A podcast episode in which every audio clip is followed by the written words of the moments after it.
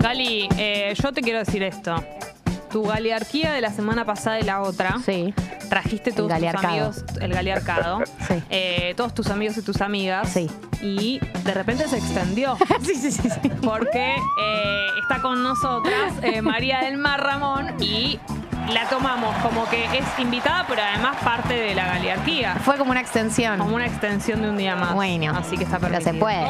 Sí, obvio, porque es amiga de la Porque casa. además eh, es, o sea, hay que decir que si no hubiese sido una extensión de Galiarcado, le hubiésemos invitado en marzo, Claro. probablemente que presenta un nuevo, un nuevo libro. Es verdad. Bienvenida. Gracias. Eh, yo también me sorprendí. Yo también me sorprendí cuando me dijo, no vuelve Jessy. Y yo estuve muy cerca de decirle, ¿estás segura? ¿Estás segura? Yo puedo ir otro día, pero yo ya había dicho, no, el viernes no me voy a levantar temprano, claro, amiga. Eh, entonces, funcionó. Supongo, funcionó. Supongo que funcionó. Va a funcionar bien igual, no te preocupes. ¿Tu horario habitual es más o menos cuál de levantada? 8. Ah, bueno. ocho, a levan- levantarse a las 8 me parece el mejor, Es el mejor trato posible. Sí, bueno, te Eh, levantás bastante temprano. 8, 8 y media. Por lo general, eh, yo antes me, me levantaba y las escuchaba desde la camuchi. Sí. Y- Como la mayoría de la gente. ¿Por qué hablas en pasado? ¿Qué pasó? ¿Qué hicimos? Pues ¿Qué yo sucedió? soy, eh, te, te voy a explicar, eh, discúlpame que te explique, Jessy. Sí. Eh, yo soy de otro país. Sí. Eh, y entonces en algún momento la realidad de mi país un poco se abrió paso y dije, no, Ah, bueno, qué mejor que dedicarle este ratito de la mañana Perfecto. Ah, ya Eh, escuché un podcast colombiano. a ahora. las noticias colombianas. Pero, pero sí, me levantaba así y era un gran despertar. Era verdaderamente muy divertido levantarme con Tata. Era divertido. Era En el divertido. pasado. Pero pudo más Un, un señor colombiano. un señor colombiano. Eh, y La agenda colombiana. Está bien, es, es- viste que la gente No, está bien. escucha la radio para sentirse cerca de su país de Obvio, origen. obvio. Mucha gente que vive en el Totalmente, exterior. Totalmente. Como dijo Casiari, la mochila no sé qué cosa y bla, bla, bla. No la Eh, escuché esa declaración, pero entiendo eh, el sentido. La mochila algo. Alguien dejó mochila la de mochila en un lugar. la valija Eh, de Messi. La valija de Messi. Ah, era la valija de Messi. La ¿Sabes que no lo leí el cuento ese a pesar Porque de lo viral? vas en contra de la. De la ¿No te de gusta. Casiari, Galia? No, sí me gusta Casiari. Sí me gusta Casiari, sí me gusta Casiari. Que quede claro. No, nunca lo invitamos acá, ¿no? ¿O Sí. ¿Lo hicimos por teléfono? No. No me acuerdo. Si en Zoom. No. puede ser. ¿Sí? No sé. ¿Lo hicimos No por. Zoom? No me acuerdo. Bien. Sí, lo hicimos Bueno. por Zoom, sí. Estamos con María del Mar Ramón Vélez. Se la presento a los oyentes nuevos. Sí, Eh, a. Macarena, que es oyente nueva, a Darío, que es oyente nuevo, a Delphi, que es oyente nueva. María del Mar es escritora, es amiga mía, es persona de radio, ahora también. eh, y está acá con nosotros, entre otros motivos, por el libro que se viene y por el libro que se fue, que se va. Pero sos una máquina de libros, una máquina de libros. Sí. Eh, ha sido ha sido una buena temporada. Han sido han sido un par de, de buenos de buenos cuatro años. Eh, Qué bien que puedas decir eso. El otro día escuché a alguien que me dijo exactamente lo mismo. Me dijo, vengo de cuatro años muy buenos. Y yo le digo, bueno, cuatro años muy buenos es un montón de años muy buenos. Claro. Han sido, han sido prolíficos, pero siempre que lo digo me da cosa decirlo porque tengo la sensación de que, ¿será que aquí es el final? No. ¿Será que apenas lo diga y ahí No. eh, le tomó 10 años volver a publicar? Es No que, le tenemos mucho miedo a festejar algo bueno que nos pasa. Es como que tenemos, viste que hay una sensación. Mi, abu- mi abuela siempre me decía cuando me reía mucho que no me ría tanto que después voy a llorar. Y es como que de alguna manera sí. Uy, que de la alguna mejor de las ondas, la sí, nona. es como que creces un poco, como, viste, como con un miedo de decir si festejo mucho o, o digo que me está yendo bien o que me fue bien con algo. No tiene ni siquiera que ver con lo económico lo que digo. Como Sí, que te sí, pones sí. demasiado contento y decís, no, bueno, a ver si. A ver si llamo la- Es llamo la terrible, tragedia. Claro, porque de alguna manera es como que no te deja terminar de disfrutar, eh, de decir, bueno, sí, fueron buenos años, qué sé yo. Eh, tenés muchísima razón. Tenés muchísima razón. Hay que vivir el ahora. Esa es la conclusión. Claro. Carpe diem. Sí, carpe la, la diem. conclusión es soltar. Sí, Eh, carpe diem, soltar No, y pero. YOLO. Hay que tatuárselo. Sí, eh, y yo, YOLO. YOLO. Eh, pero sí me pasa, me pasa un poco eso, como que me, me da miedo. Y además eh, una relación muy extraña con el disfrute, ¿no? Eh, acá to- todos somos muy culpógenos. Tremendo, sí. Eh, en, esta, en esta mesa. Sí. Yo estoy mejor igual. ¿Está mejor? Soy una rehabilitada. ¿De la culpa? De todo. Gali. Soy mi mejor versión en este momento. Excelente. Bueno, bien. Gali. ¿Ves? Que eso hay que, po- hay que poder Vamos. Te decirlo. recomiendo todo tratamiento de salud mental para ser su mejor versión. Jazz Queen. Soy básicamente Claudio María Domínguez en este Bueno, momento de mi pero vida. sí, qué sé yo. Eh, no, quiero hablar de cosas, hablemos Sí. de cosas. Del libro que se fue y del libro que viene. Del libro que viene, no sé cuánto se puede profundizar. Arranquemos por el libro que se fue.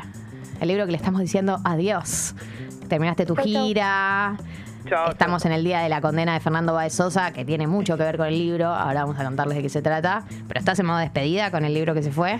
Yo lo despedí. eh, El día que lo terminaste de escribir. Sí, pones el punto final y no quieres volver a, a- a- a reencontrarte. eh, y ahí es donde empiezan como todos los reencuentros públicos.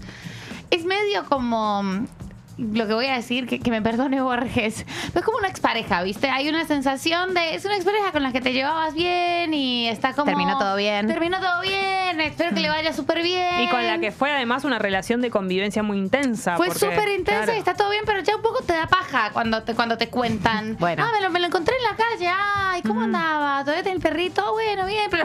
pero- ya Bueno, con esta onda vamos a hacer la nota del libro, digamos. No, pero... No quiere saber nada. Eh, no, yo Hablemos de la acabo- manada, está bien. entiendo, Acabo de, entiendo, de sí. volver de presentarlo eh, y además, claro, el nuevo libro todavía no salió, sale el primero de marzo y me habían dado la orden explícita de que había que mencionarlo, como había que hacer, eh, había que meterlo en conversaciones, tratar de que fuera out of context. Out of context, nuevo libro. Claro, no no sabes que publiqué, voy a publicar ahora, pero claro, nadie lo ha visto, no tiene mucho sentido, era muy incómodo todo el, todo el plan que me proponían, pero se podía mencionar muy poco. Y yo fui, me senté y fueron como un montón de eventos súper copados pensando, ay, tengo un nuevo libro, me gustaría hablarles del nuevo libro, pero no puedo decirles nada, así que vamos otra vez al viejo. A la vamos otra vez al anterior. Pero una muy ingrata con, con las cosas que ha hecho y con la, con, con la gente que, que, que te lee. Y eso es muy choto. de- O sea, de no te gusta la idea de cogerte a tu ex. No, Pero para eso, mío. eso no Está quiere... bien, sos línea Jessie. Pero eso, claro, pero eso no quiere decir que no te guste el libro o que te hayas arrepentido de alguna cosa que escribiste o de la forma o de algo, sino que es parte de el pasado. Sí, igual, eh, o sea, como que hay un proceso súper tortuoso eh, en el que tenés que releerlo muchísimas veces eh, y le empezás, como lo que te pasa cuando, cuando haces ese ejercicio, es que empezás como a ver cosas que te habría gustado cambiar, ¿no? Mm. Y por eso quizás eh, revisitar la obra eh, tiene ciertas complejidades para personas tan inseguras. Hay gente que seguramente la revisita y dice, Dios, soy un genio. Sí, qué monstruo La- soy. Claro, wow. Mirá este pasaje, boludo. No, es increíble cómo no me dieron el Nobel con esto. A mí me pasa otra cosa, pero igual ahora, por ejemplo, con todo lo de Baez Sosa y con todas las, las presentaciones del libro en Colombia, como que hubo un revival ahí que me ha parecido súper copado. Lo, lo he, lo he transitado con mucha más calma que, que en otras épocas. Vamos a contarle a la gente de qué estamos hablando. La manada es el, el libro que se fue o que se va, pero que está en librerías todavía. Eh, y cuenta la historia de un eh, grupo de amigos que terminan eh, asesinando a un, a un chico, un grupo de varones. Un libro que escribiste antes de que sucediera el asesinato de Fernando Baez Sosa. Sí. Y que se publicó muy cerca. Se publicó muy cerca em, y tenía, como a mí me, interesaba mucho que no fuera explícitamente argentino, pero yo trato de hacer eso como de que no quede muy claro dónde suceden eh, las novelas que escribo. Y, y en este caso también me esforcé mucho como porque tuviera un código quizás un poco más colombiano. Eh, en Colombia no se juega rugby y bueno, como esto era antes, como era previo al caso. Y la verdad que son casos en medio de todo y desgraciadamente tan genéricos, ¿no? Como eh, se, se repiten de manera tan calcada que pareció en un momento como que, que fuera literalmente un libro sobre el caso Baez Sosa, eh, pero no. Eh, y lo que tiene, la, la facultad que ha tenido es que cada país o cada ciudad lo adopta eh, como si fuera basado en un caso particular. Me pasó ahora también en, en Cartagena, un caso de un, de un pelado que no, ni idea. Un pelado no es Claro, pelado. Un, un pibe. Es un pibe. un chico. No es pelado. Eh, es de que un pelado, claro. no tenía tiene pelo. alopecia. Claro, el chico tenía alopecia. Eh, Yo y- le digo alopecia, no es alopecia. No, creo que es alopecia, te has razón. Ah, ¿Es alopecia? Me parece que sí. Tiene, ah, no sabía si te, no, Alopecia. tenía que acento. comente algún pelado. Bueno. Pero pelados, de los pelados, Pelados, pelados. En serio. Si se dice alopecia o alopecia. Em, y, y eso es interesante y eso como que habilita unas lecturas súper piolas eh, que, que a mí me, me han parecido me ha parecido súper enriquecedor como para que para que volver no sea tan tan tortuoso. Y no es tortuoso la verdad que es súper feliz eh, reencontrarse una que es muy ingrata y, y muy chota con sus cosas pero es súper bello siempre reencontrarte con gente que, que lee y visita algunas cosas que escribiste y que te, te ofrece como un feedback que suele ser novedoso. ¿Cómo, es una pregunta que ya obviamente te hicieron mil veces con respecto al libro, pero ¿cómo es meterse en la mente de alguna manera de, todos esos asesinos? Porque una cosa es escribir sobre eh, situaciones de las que nosotras pasamos por alguna situación y otra, otra es esto que está recontra lejos de nuestra vida, y de nuestra realidad propia, digamos, de, de nosotras mismas. Y sumo una aclaración a eso que decís, que es que está contado de la perspectiva de uno de los chicos. Claro. Por eso también meterse en la cabeza. meterse en la cabeza. Eh, es súper divertido y arre, cero psicópata. Sí. Eh, no, vale mucho la pena eh, esforzarse. Primero porque a mí, o mi, mi conclusión, eh, después de, de ese ejercicio, es que no sé si todo el mundo está tan lejos, ¿no? Como hay, hay una sensación de, de cierto resguardo moral de yo nunca haría una cantidad de cosas, yo no sé, y además, ahora que burlando, ayer salía acusando a los padres de los chicos. es un perverso él. eh, Se le decir como que eran culpables porque ellos no sabían que estaban haciendo sus es hijos. terrible. Y la verdad que, mira, es una, mal, es una malísima suerte. Yo no creo que esos padres tengan la culpa ni ahí. Yo no creo que los padres, como es, no es tan lineal como vienes de un hogar violento, entonces reproduce la violencia que viste. Si fuera tan lineal, lo- tendríamos resuelto. Y evidentemente no es tan fácil de, de resolver a qué estímulos respondemos para ser personas más o menos tolerantes a la violencia. Entonces ahí como que eh, escribiéndolo al principio yo tenía la idea de que estos muchachos eran malos, malos, villanos, villanos. Y después también la ficción te va pidiendo algunas concesiones para funcionar y resulta que no puedes hacer personajes malos, malos, cuyas intenciones son todo el tiempo sin esas, pero la gente no es así. La gente tiene momentos, eh, eso, tiene matices, responde de maneras distintas a situaciones que le pasan. Y ahí como mi conclusión personal es lo sufrieron un montón, como estos chicos también la están pasando terrible, la manera en la que se exponen, la manera en la que eh, todo el tiempo están en riesgo, la manera en la que todo el tiempo son un riesgo para otros. eh, y además, no, no sé, como no tengo la clave para, para, para poder detener ese momento, ¿no? Como que la gente piensa que ese instante decisivo en el que los pibes están y están eh, y matan a alguien es algo súper fácil de, de- de detener. Y yo no sé cómo se desactiva esa bomba que se, que se detona con la grupalidad. Y esa Claro. es mi conclusión. O sea, la conclusión es, es más complejo. Sí, algo, no, y también eh, eso, como es, es interesante pensar que somos distintos en grupo, que es, eh, dos personas totalmente distintas, pero digo, no solamente en un caso tan extremo como este, sino en general. O sea, mm, somos muy distintos en grupo que individualmente. Total. Con lo bueno y lo malo que tiene eso.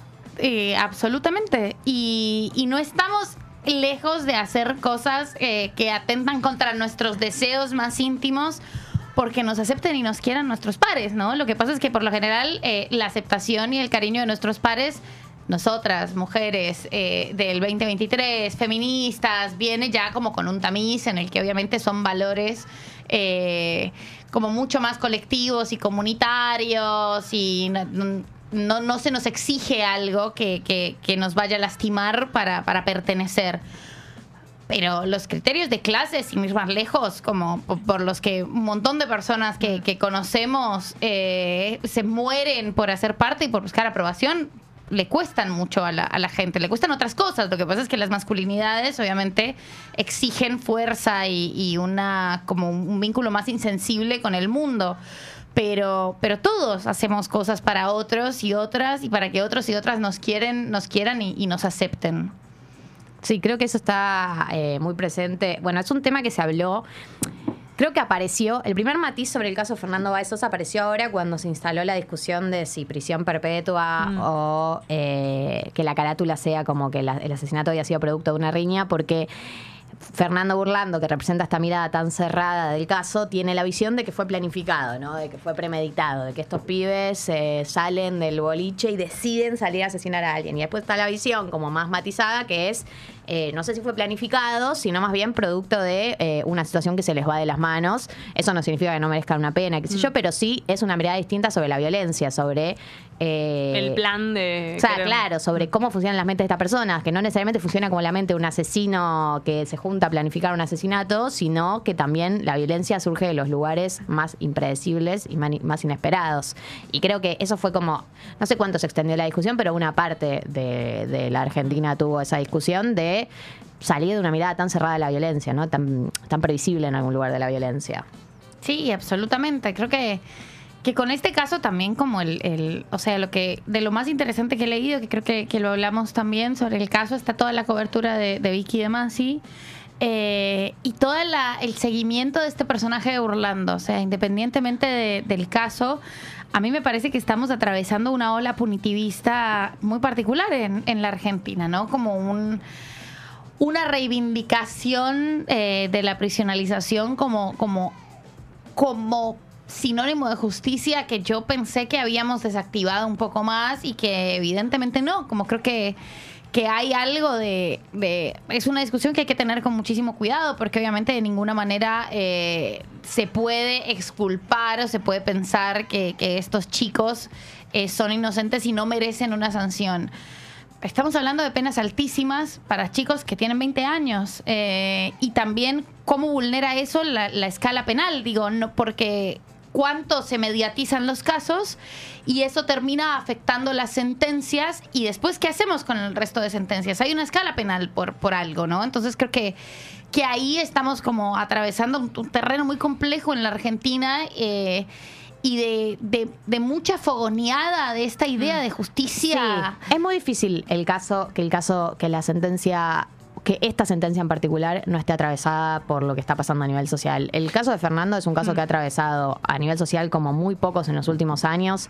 Está casi toda la Argentina al tanto de lo que pasó, indignada por lo que pasó. También pasó con el caso de Lucio, ¿no? Eh, Sí. Pero digo, como que realmente atraviese tanto a todos los sectores y a todo el país y que sea un tema de conversación que no me imagino ningún juez ni ninguna jueza que pueda realizar una sentencia que no esté atravesada Sí. por eso. Y además que creo debe que- sentir muy presionado. Sí. Lo que se suma en el caso de Fernando es que hay muchos, creo que tiene mucho que ver también, eh, que hay muchos registros de videos y mucho Muchísimo, chat, hay como muchísimo. mucho material y me parece que eso también hace que las personas se involucren mucho Total, más. Cada vez que hay detalles de algo o, o material, ni hablar material eh, que se Ah, ve, visual, fotos claro. o material visual, es muy es un factor muy importante a la hora de que las personas se involucren en las redes y donde sea. Sí, sí, sí, totalmente. Tiene muchos este factores caso que lo vuelven Ah, muy condicionado. Está muy condicionado por muchos factores, ¿no? Este, este Eh, caso. Yo creo que eso, como es, ese condicionamiento, eh, en lo personal, yo tengo la sensación de que ese condicionamiento muchas veces entorpece un poco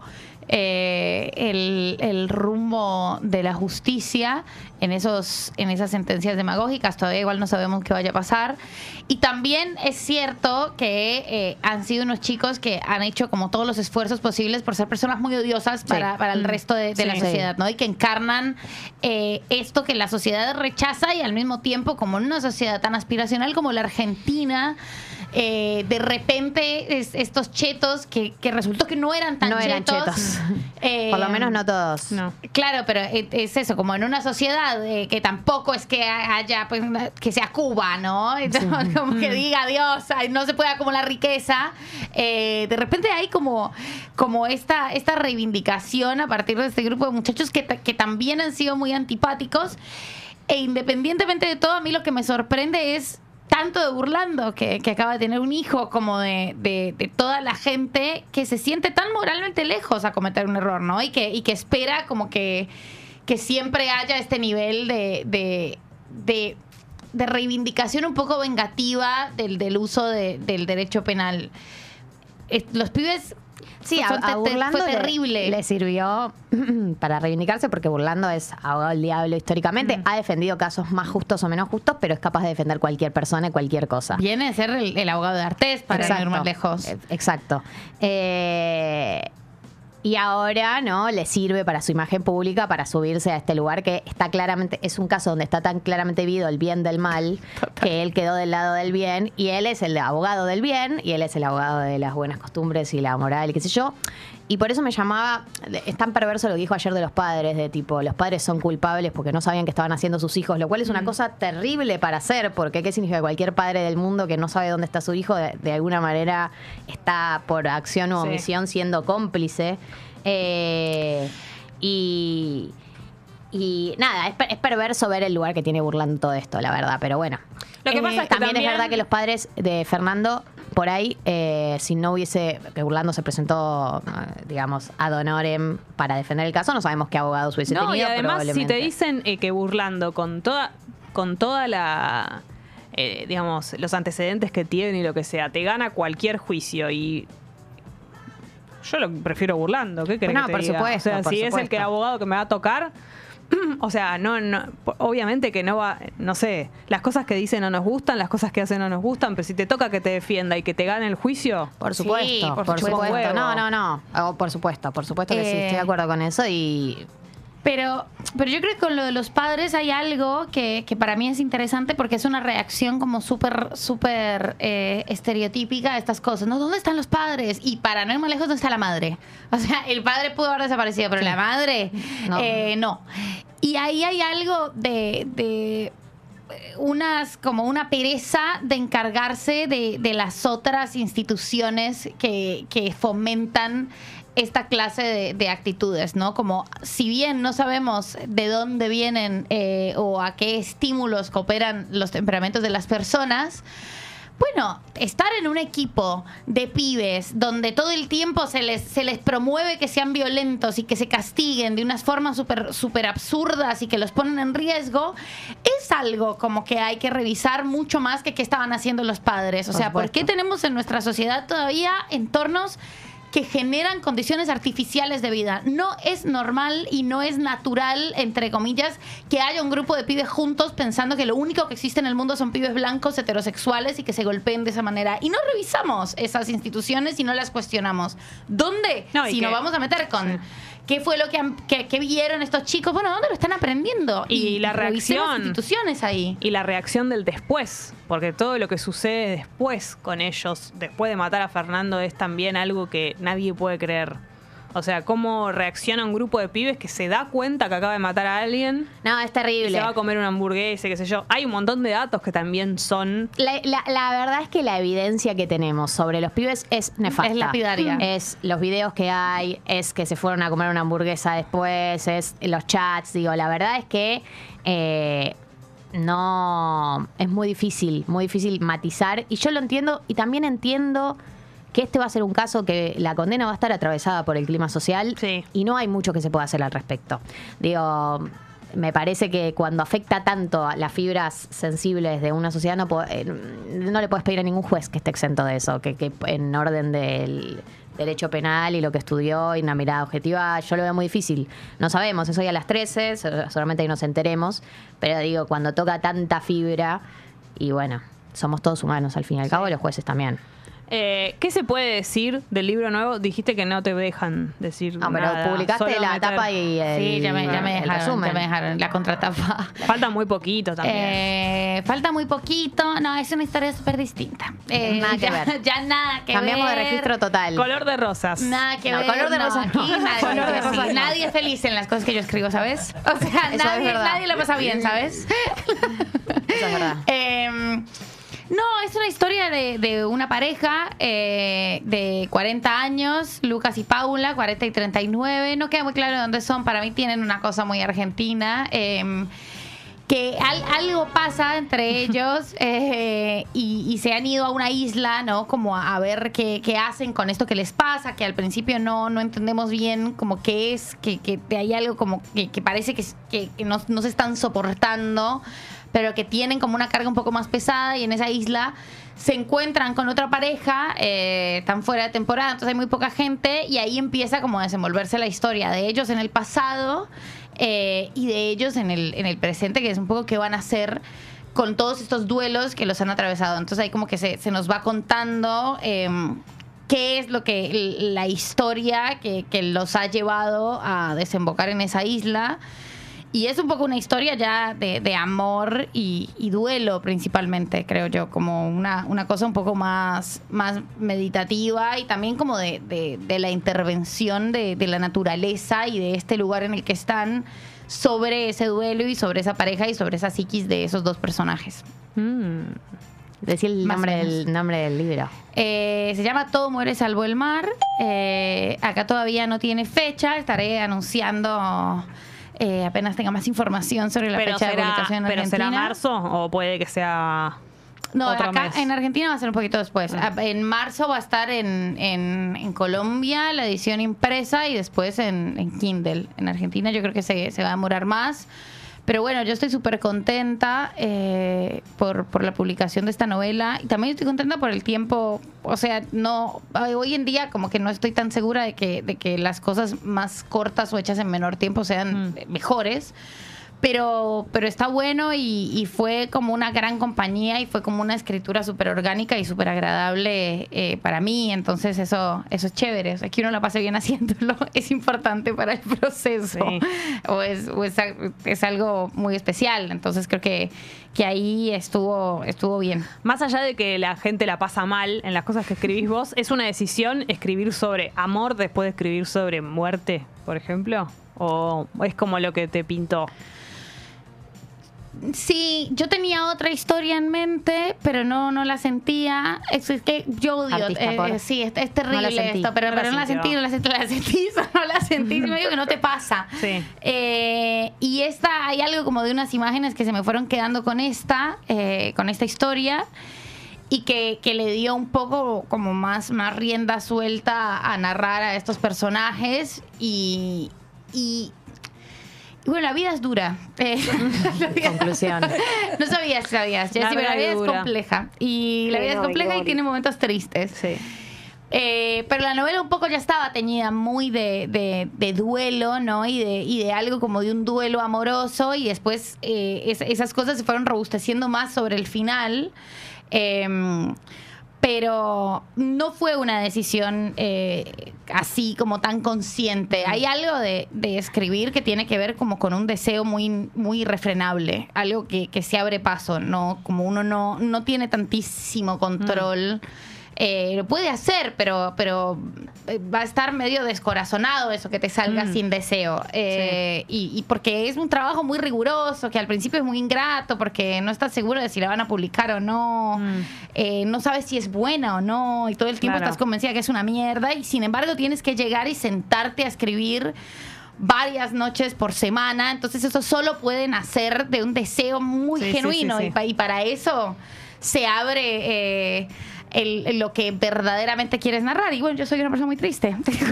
Mentira, no. Todos pero, los escritores tienen una oscuridad. eh, Sí. En este caso. eh, muy darks. Pero quién sabe, por ahí la próxima es algo muy feliz. No creo. ¿Quién te dice? La noticia es que no. Pero Bueno, a mí me gusta. A mí me gusta ese registro. Verá la fecha, verá el- ver. eh, sí. ¿Cómo se llama esta Blue Valentine? Como decís, es una pero la triste, igual. Pero que te gusta ver. En Blue, pero en Blue Valentine te, te están cagando a patadas todo Sí. el tiempo. Hay un momento en el que decís, paremos. un Está poco, hecha o para sea, eso. Ya es un una poco. película que para mí está hecha Bueno, para After Eh, Sun también. Déjame levantarme del piso. No veía Tarzán. ¿A vos te gustó mucho? Te va a gustar, te va a gustar. Te va a gustar porque es triste. Te hace carita de, Te conozco. de- Y está él, ¿no? Que vos lo amás. Está Paul Mezcal. Está él. Está él. Ah, Paul Mezcal deprimido otra vez.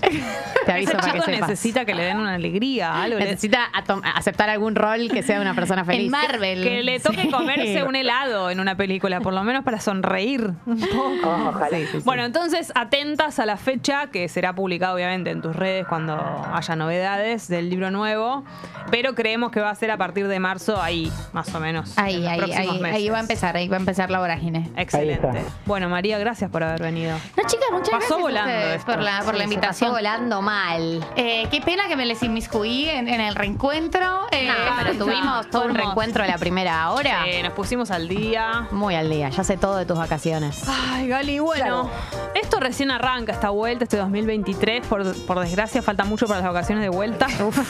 LPM.